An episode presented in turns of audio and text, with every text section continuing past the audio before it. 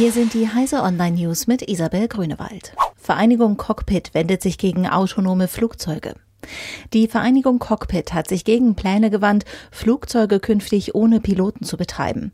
Nur in der Kombination von Mensch und Maschine kann man das höchste Sicherheitsniveau erreichen, sagte der neue Präsident der Pilotengewerkschaft Markus Wahl. Der VC-Präsident wies auf zusätzliche Gefahren im Luftraum etwa durch unbemannte Flugkörper hin. Die Einsätze von Drohnen und Flugtaxis müssten zunächst gründlich geregelt werden, bevor sie in die Luft gehen dürften. 5G-Auktion ist in den Startlöchern. An diesem Dienstag um 10 Uhr beginnt die Bundesnetzagentur die umstrittene Auktion für Frequenzblöcke, die für den ultraschnellen Mobilfunkstandard 5G genutzt werden sollen. In der Versteigerung sehen Experten einen wichtigen Schritt, damit Deutschland beim Internet endlich vorankommt.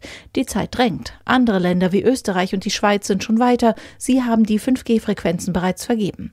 Vor allem für die deutsche Industrie ist 5G wichtig. Sie will damit ihre Wettbewerbsfähigkeit verbessern.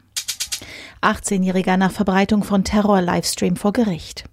Nach dem Terroranschlag auf zwei neuseeländische Moscheen muss sich ein 18-Jähriger in Neuseeland für die Verbreitung des Livestreams der Tat vor Gericht verantworten. Der Attentäter hatte seine Tat am Freitag gefilmt und direkt im Internet übertragen.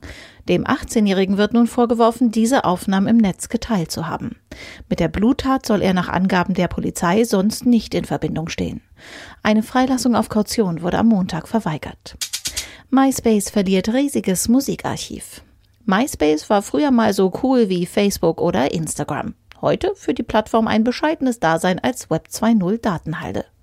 Nun gerät MySpace aber wieder in die Schlagzeilen, denn es hat offenbar im Zuge eines Server-Migrationsprojekts alle Musikdateien verloren, die die Nutzer zwischen 2003 und 2015 hochgeladen haben. MySpace selbst hat offenbar kein Backup.